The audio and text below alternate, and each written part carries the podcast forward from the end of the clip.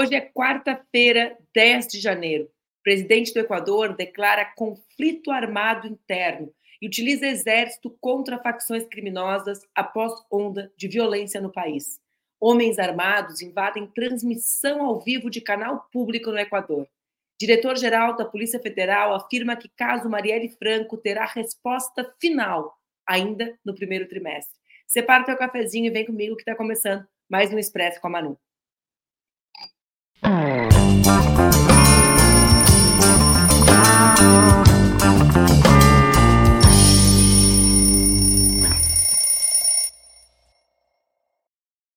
Bom dia, bom dia, bom dia. Tá no ar mais um Expresso com a Manu, o meu programa que acontece diariamente entre segundas e sextas-feiras aqui nas redes do Opera Mundi e também nas redes Ninja. O Expresso acontece às 8 horas da manhã, mas se tu não consegues assistir ao vivo, já sabe, pode assistir depois aqui no YouTube ou então no formato podcast. Estamos com o cafezinho pronto.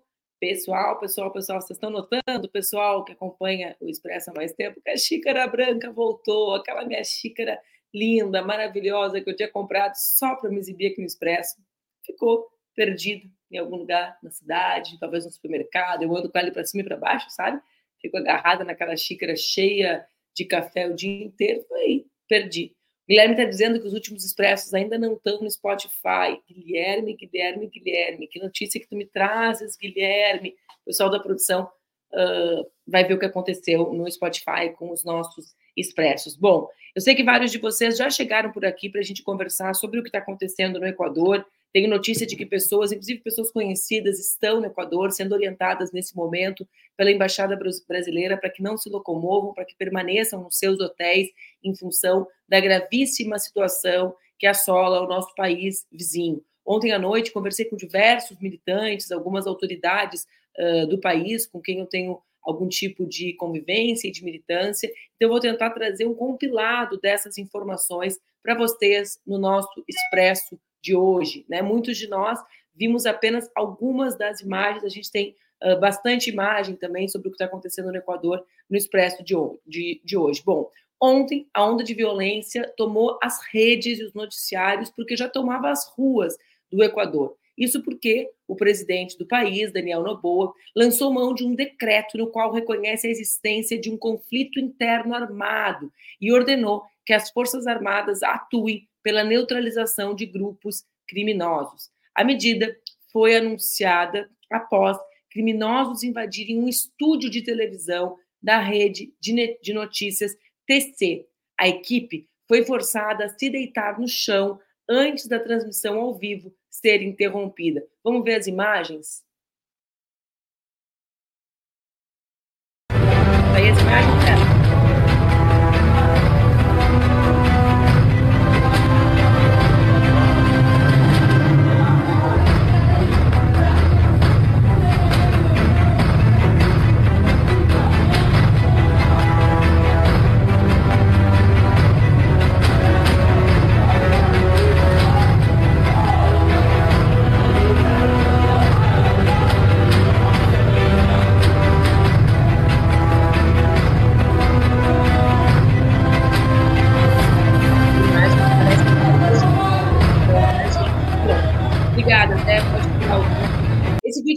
bastante, circulou inclusive na grande imprensa, que muitas vezes não traz a situação dos países sul-americanos, latino-americanos. A polícia local anunciou que 13 pessoas foram presas e que os funcionários da rede de notícias estão todos vivos.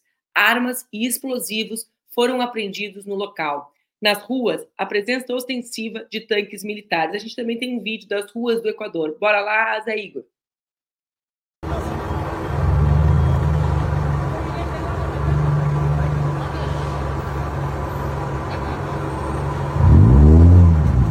Imagens de Quito, pelo que eu pude identificar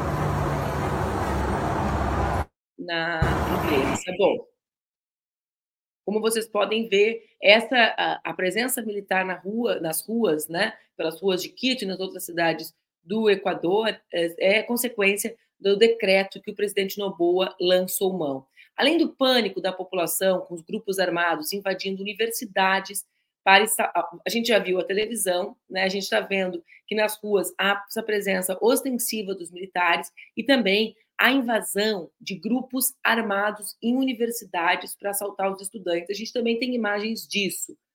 Bora, bora botar essas imagens, Zé?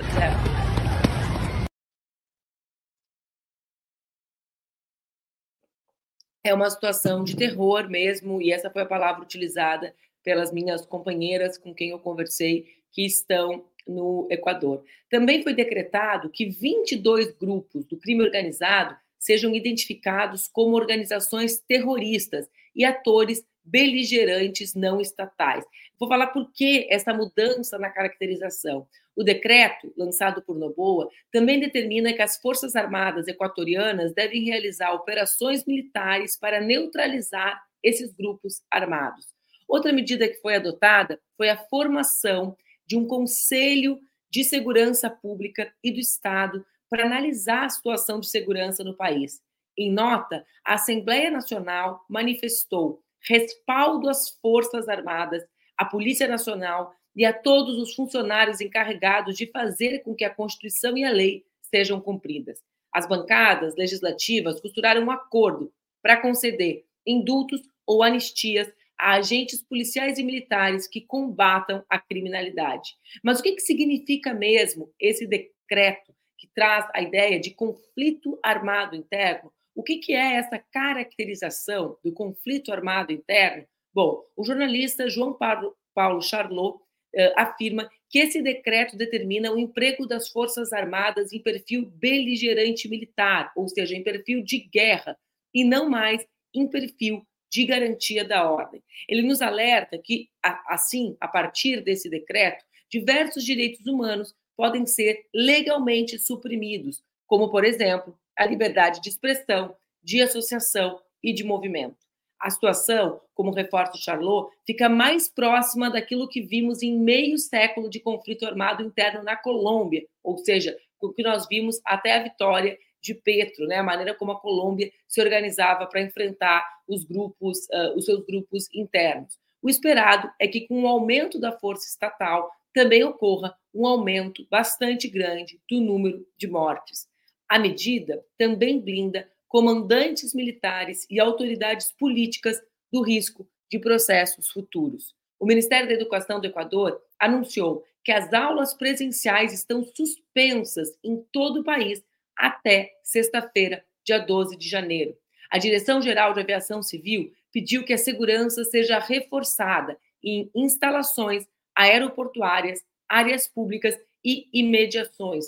É por isso que várias brasileiras e brasileiros que estão no Equador receberam a notícia do, da embaixada para que se mantenham em seus hotéis, para que não busquem se deslocar. É um período de férias no Brasil a pessoas que vão para aquela região do Equador, seja para conhecer o Equador ou então para se deslocar até Galápagos. E eu tenho a, o informe de que a orientação da embaixada é para que permaneçam nos seus hotéis. Na segunda, o presidente do Equador, na segunda passada, o Daniel Noboa, já havia decretado estado de exceção para o país pelos próximos 60 dias. A decisão inclui o sistema penitenciário e ocorreu exatamente após a fuga do chefe da maior quadrilha criminosa do país de um presídio em Guayaquil, no sudoeste do Equador. A medida inclui toque de recolher das 11 da noite às 5 da manhã por 60 dias e autoriza as Forças Armadas a apoiarem a polícia no patrulhamento das ruas. José Adolfo Macias Vijamar, conhecido como Fito, é líder da principal eh, facção criminosa do país, a Los Chorenos, Tioneiros, acho que é, né, gente? Tioneiros. E teria fugido horas antes de uma operação de revista no domingo, no presídio onde cumpria a pena.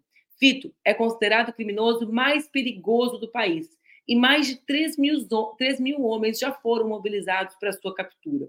Noboa, o presidente equatoriano, que é filho de um dos homens mais ricos do país, assumiu o cargo em novembro do ano passado, numa vitória no segundo turno, prometendo conter uma onda de violência relacionada ao tráfico de drogas nas ruas e nas prisões, que tem crescido há alguns anos. Essa crescente da violência tem bastante relação com o lawfare no Equador. Nós falamos pouco disso no Brasil. Eu vou comentar já já, vou terminar de dar o serviço quando exibir o vídeo do Rafael Ortega, eu converso com vocês sobre isso. O Noboa está no cargo há menos de dois meses e essa é a primeira vez que ele decretou o estado de exceção.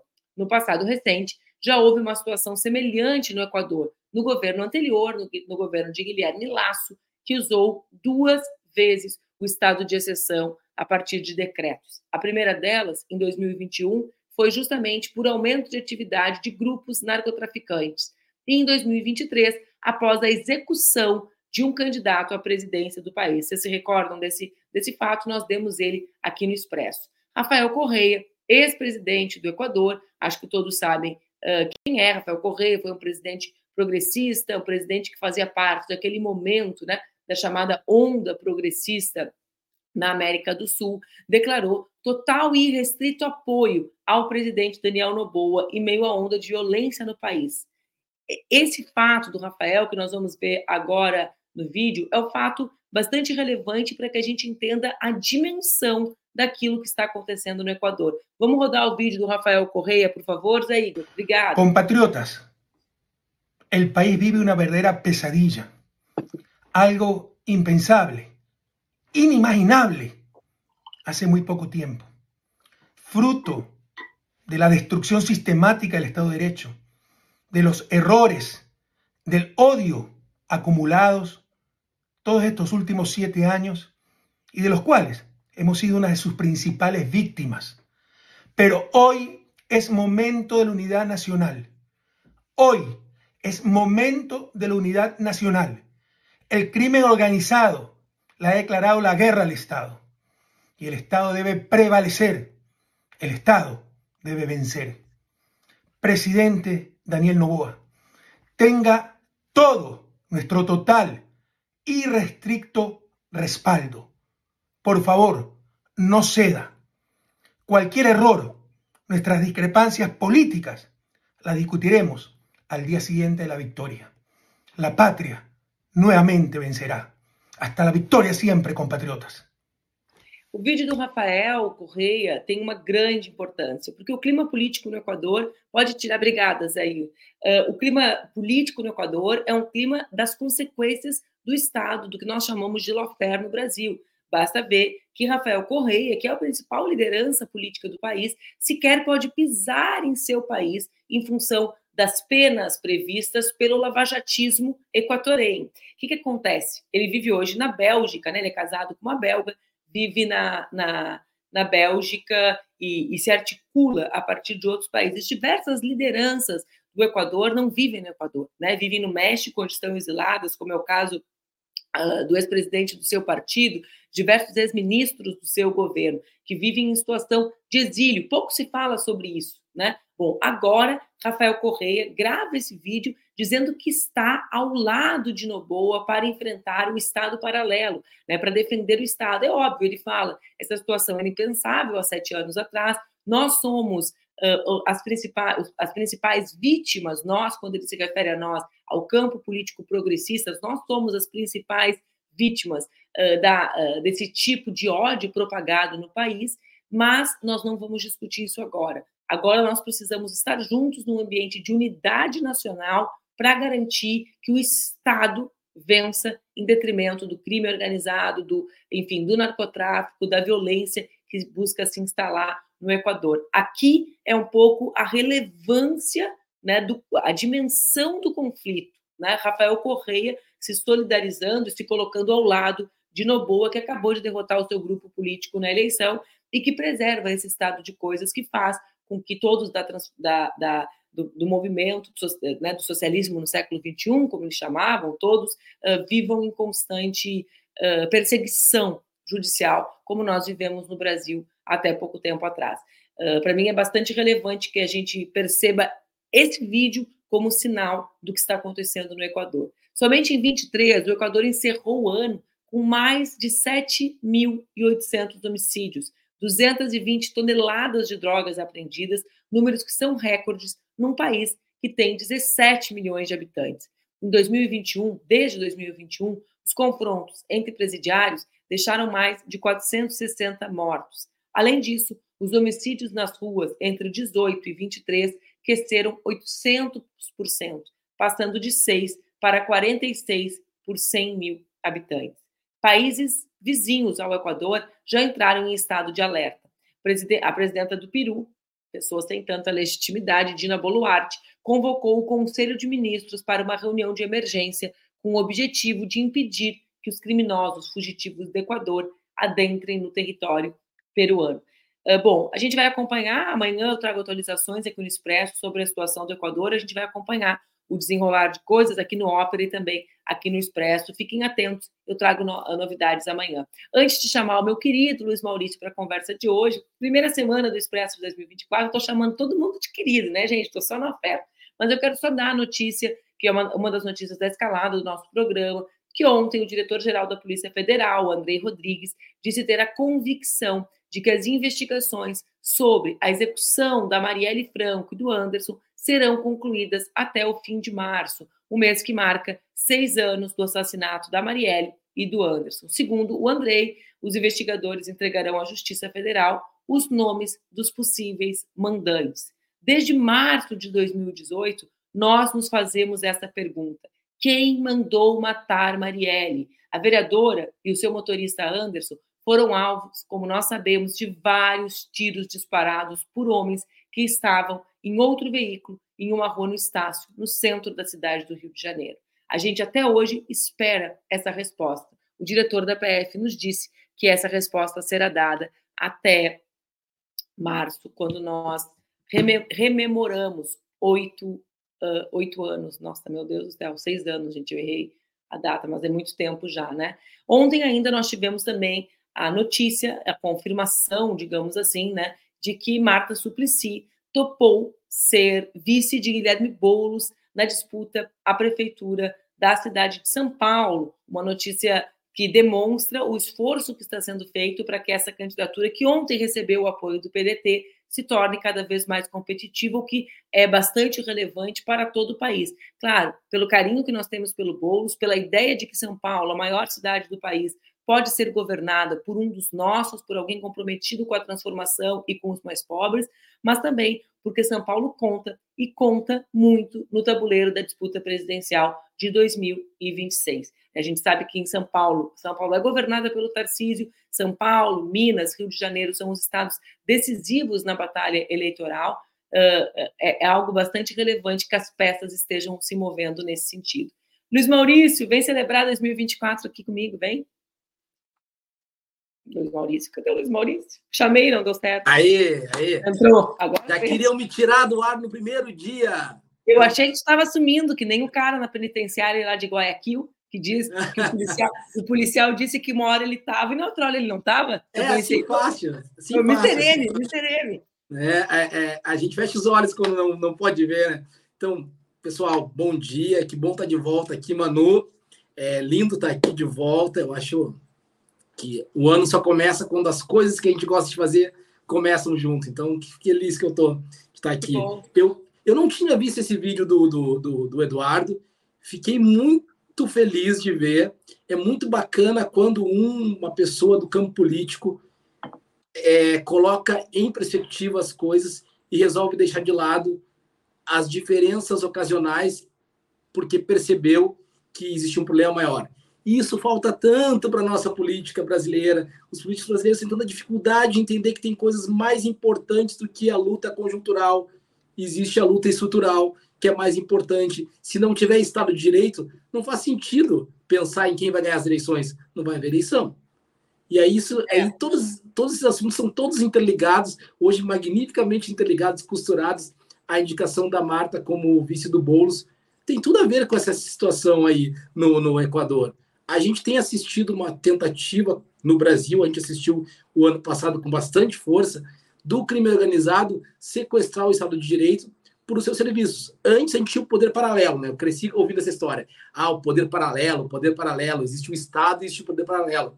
É, a gente tem visto que em vários lugares o poder paralelo não quer mais ser paralelo. Ele quer ser poder efetivo quer tomar as rédeas do Estado de Direito, quer destruir o Estado de Direito, quer fazer com que as instituições trabalhem a serviço do, do acobertamento dos seus crimes. O crime organizado está por trás da morte da Marielle, isso aí é sabido, e o crime organizado está por trás do, do, do, dessa desestabilização no Equador, e o crime organizado está por trás do nosso 8 de janeiro. Ah, mas tu é. fez uma costura entre as três é, coisas. Não, eu não fiz. Eu não fiz, eu sou só uma mensageira. Não, a verdade é que sim, ó, eu vejo isso de maneira muito clara. Assim, é o crime organizado. E a gente tem que reagir politicamente ao crime organizado, fazendo sacrifícios. Eu acho que isso é importante. A gente veio falar do ano passado, a gente falou muito disso, da capacidade de fazer sacrifícios para se construir a política. Política não é sentar na mesa com os amiguinhos e decidir que os amiguinhos terão o direito de fazer amizades.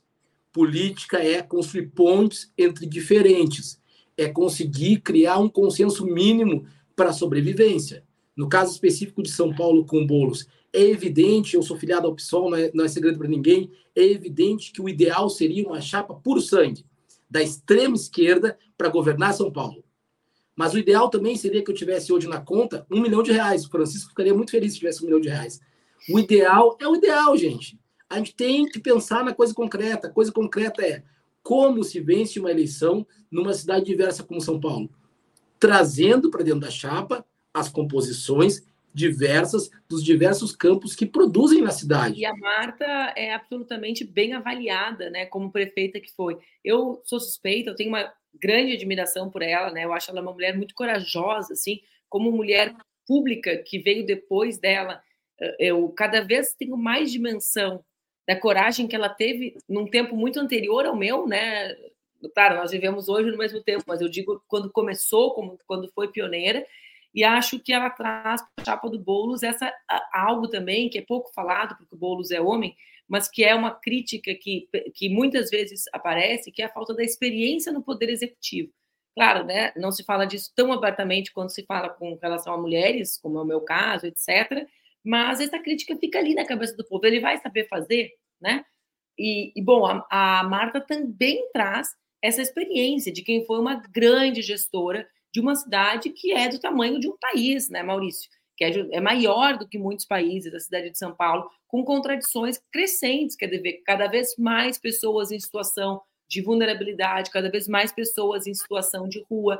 A, a gente tem o tema das privatizações do governador Tarcísio, que incidem, que impactam nas pessoas que vivem na cidade de São Paulo. Não é responsabilidade do prefeito, mas a, a consequência cai na mão, cai no colo do prefeito. A gente tem as consequências da pandemia na rede escolar. Então, quer dizer, a gestão das cidades agora é a gestão dos problemas mais reais. E eu uh, fiquei feliz quando eu vi esse movimento, achei uma, achei uma bela chapa, assim, né, dessa renovação que o Boulos representa, com um acúmulo que a esquerda brasileira teve, né, com a figura da Marta Suplicy, que representa isso, né, que representa um, uh, acúmulos de programas, de, de ousadia, etc. Agora, voltando a esse tema do, é, do Equador e do crime organizado, que fizeste uma costura excepcional, né? Aliás, vejam que em São Paulo tem um debate sobre o crescimento do crime organizado e, e as pessoas comuns percebem isso no seu cotidiano com o volume de assaltos que acontecem nas ruas da cidade, né? Ou seja,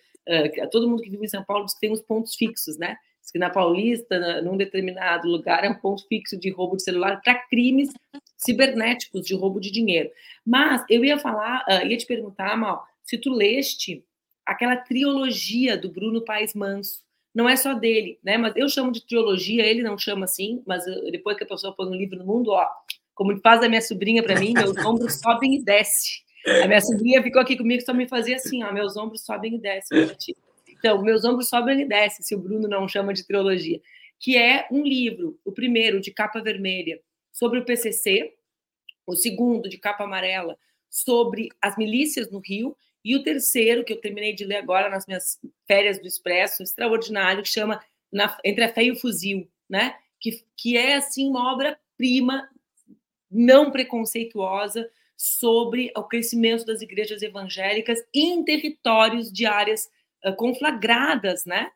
conflagradas, de conflito eh, conflagrado, como são as regiões periféricas do nosso país. Tu leu os, esses livros? Isso, eu, eu, eu, enquanto falava, eu estava olhando aqui na pilha, antes de tu mencionar, e aí eu disse, não, não, tá aqui o, o discreto charme da, da, da, da magistocracia, e eu pensei assim, não é esse, eu estava pensando em outro. Era essa trilogia que eu estava pensando, era exatamente isso. Essa costura que eu devo admitir que quando eu li, a primeira coisa que me caiu eu não tinha entendido bem por que falar sobre isso naquele momento. Isso acho que foi 2019, eu acho. Ah, exatamente. Logo é, depois de então ele lançou o vermelho. Isso, eu achava assim, assim, não, mas não, não. Aí agora tudo faz um sentido muito perverso, assim, faz, tudo faz sentido nessa narrativa de que a gente tem que prestar atenção em coisas que a gente não costuma prestar atenção, que a gente acha, a gente tem uma mentalidade muito separada, né? O crime de rua, né? Como tu disse, o roubo do celular do amigo, do, do irmão, da pessoa, nós mesmo. Perdi meu celular, foi só um sujeito numa bicicleta correndo e roubou meu celular porque ele é um ladrão de ocasião. A gente tem essa leitura, né? E aí a gente simplifica um problema que é complexo e a gente ajuda na não resolução. E é legal fazer ver, ver esse, ler esses livros e ver essas construções, essas reportagens, que são grandes reportagens, que vão investigando e vão puxando os fios. E a gente chega assim, nossa, não sabia que ia tão longe. Mas sempre vai longe, né? Isso é importante que assim, o jornalismo, o bom jornalismo, mostra que sempre vai longe. Não existe nenhuma ação que interfira na nossa vida cotidiana que não vá em todos os tentáculos do poder e que não tem relação com tudo, desde a da, da, da, da decisão partidária de um, de um, de um, de um ou outro, outra parcela da população, até a decisão do poder econômico em conseguir impor as suas vontades numa cidade, é, eu digo Porto Alegre que eu estou aqui, mas pode ser São Paulo, e aí volta de novo a necessidade de discutir é, chapas fortes que representem a vontade popular, a vontade da maioria, pelo menos, e que não esmague as minorias. É uma costura tudo, toda muito, muito difícil de se fazer. Mas o crime organizado é o tema do momento para mim, esse é o tema que interessa. E é um tema que não é central né, nos debates políticos. O Bruno, eu, eu tu, tu pegou aqui para mim um negócio que é importante, assim, né? Eu gosto muito de grandes reportagens feitas por grandes jornalistas que transformam-se em livros, né? Eu muitas vezes sugeri aqui no Expresso a leitura daquele livro do Max Fischer, que é A Máquina do Caos. Ontem ainda o Matheus, nosso amigo deputado do Sul, falou, tô lendo, lembrei de ti, claro, né? Porque quando eu gosto de um livro, eu sou a chata, né, gente? Aí não tem como a pessoa ler o livro e não pensar em mim. Mas aquele livro foi escrito por um jornalista que faz uma grande reportagem sobre algoritmos, sobre funcionamento das empresas e tal. E é uma das melhores obras para as pessoas entenderem aquela dinâmica.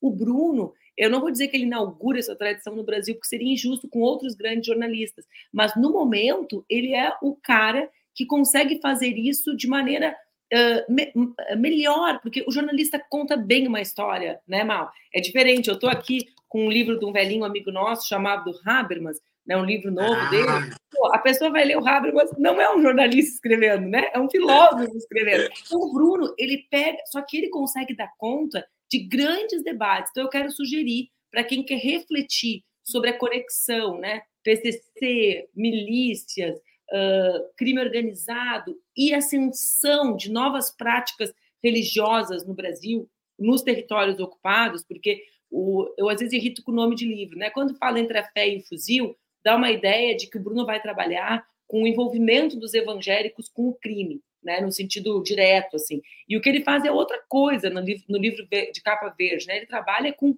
a ascensão dos evangélicos nos territórios conflagrados e sobre as metanoias, sobre a, as conversões de pessoas né, que envolvidas no crime, jovens ou não jovens, conversões ao movimento evangélico, que é um tema, né, Mal? Ontem eu estava fazendo alguns cortes para as minhas redes da entrevista da Fernanda Torres ao Roda Viva, e eu fiz um primeiro, ia fazer o segundo, desisti de fazer o segundo.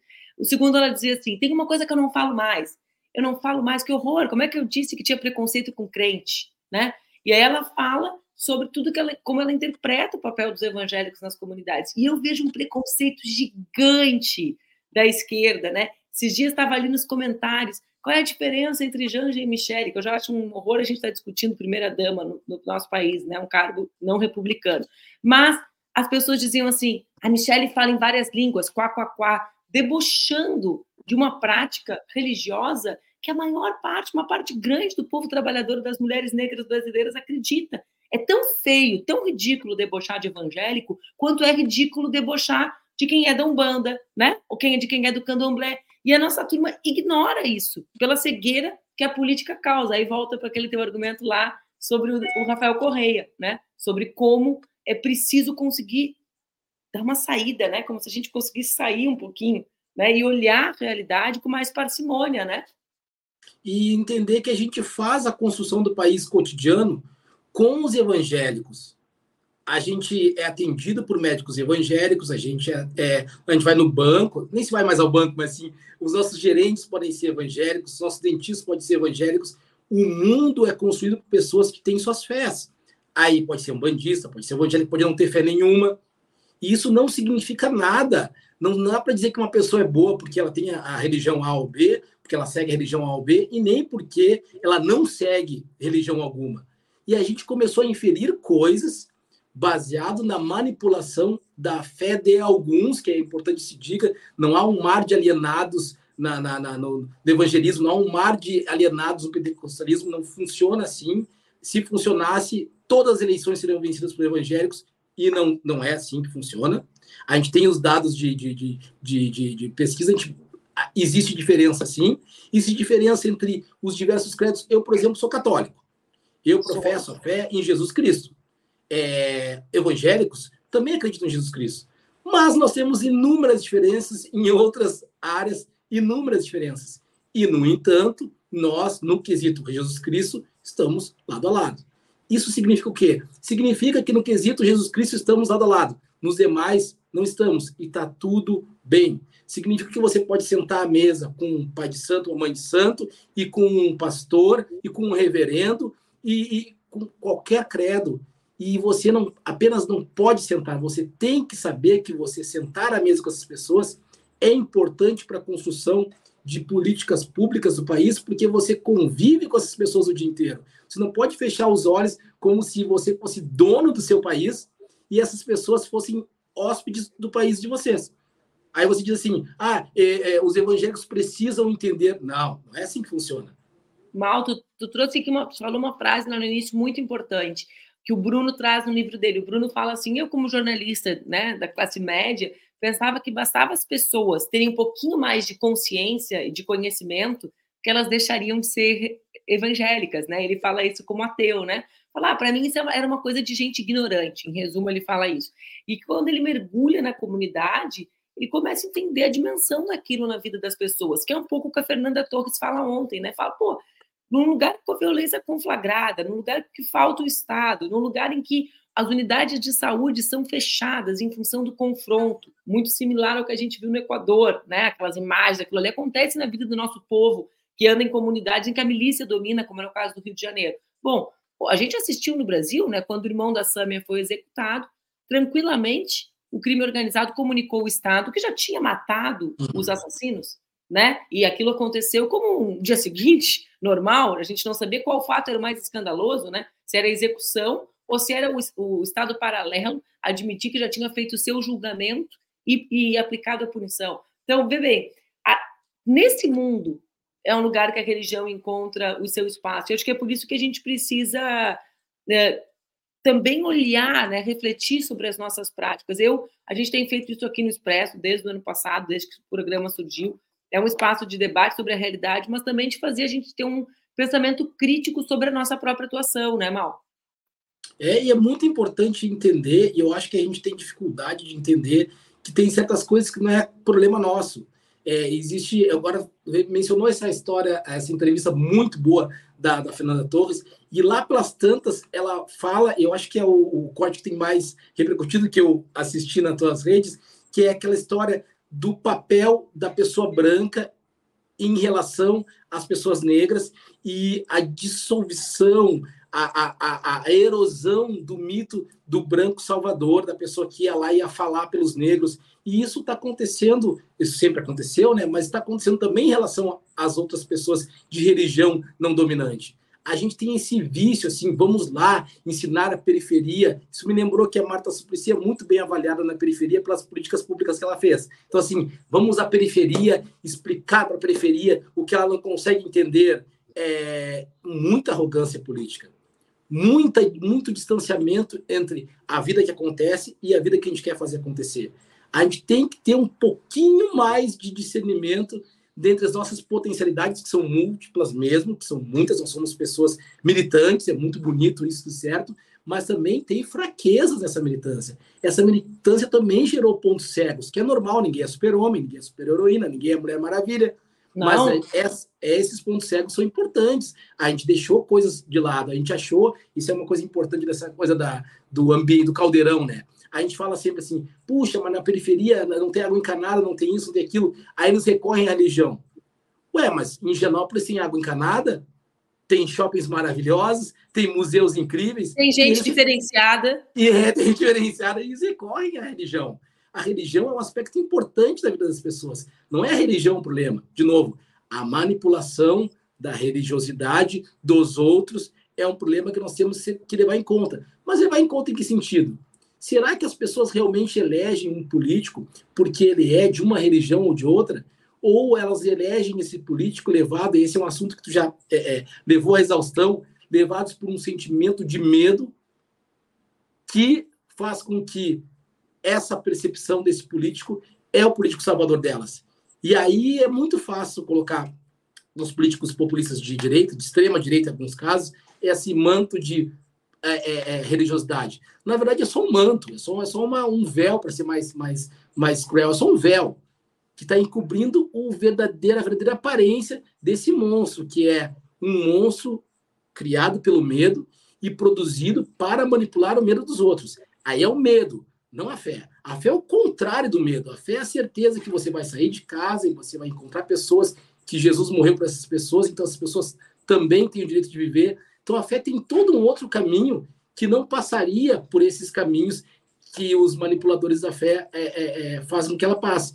E a gente não pode confundir as duas coisas, senão a gente está se comportando da mesma maneira como a gente acusa essas pessoas manipuladas é, é, é, pela, pelos maus pastores, pelos maus religiosos, e aí vai pastor, mãe de santo, padre, rabino, cada um, cada um chama de acordo com a sua orientação, seu referencial teórico.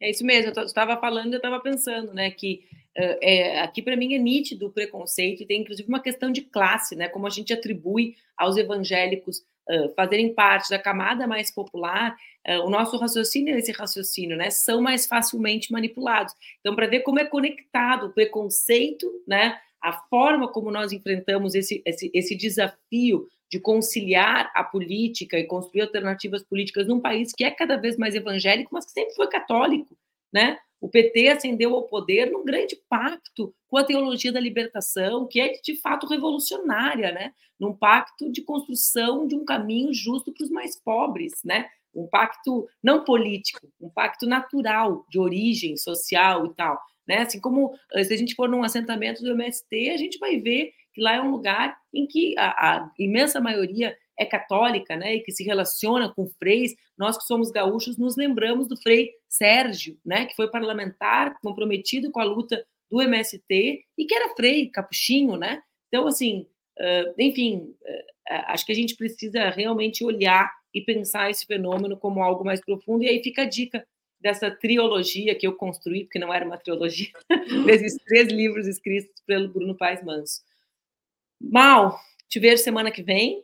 Segue firme caminhando no gasômetro ao sol de 50 graus. Ao sol, um sol agradabilíssimo que está Ao sol agradável em Porto Alegre no verão. A desidratação é um objetivo da minha vida. um beijo grande, beijo para ti, beijo para Fernanda. A gente se encontra quarta que vem. Beijo, gente. Valeu. Até mais. Beijo. Gente, o Expresso de hoje fica por aqui. A dica de livro, eu já vi que me perguntaram quais são os livros. eu não lembro os nomes dos livros. Um tem capa vermelha, um tem capa amarela, um tem capa verde. Os três são escritos pelo jornalista Bruno Paes Manso. Um é, um é sobre PCC, outro é sobre República da Milícia, de Milícias, e o terceiro é sobre a fé e o fuzil. Leiam, acho que vocês vão gostar. A gente se encontra amanhã aqui no Expresso com a Manu, às 8 horas. Um beijo, um bom dia.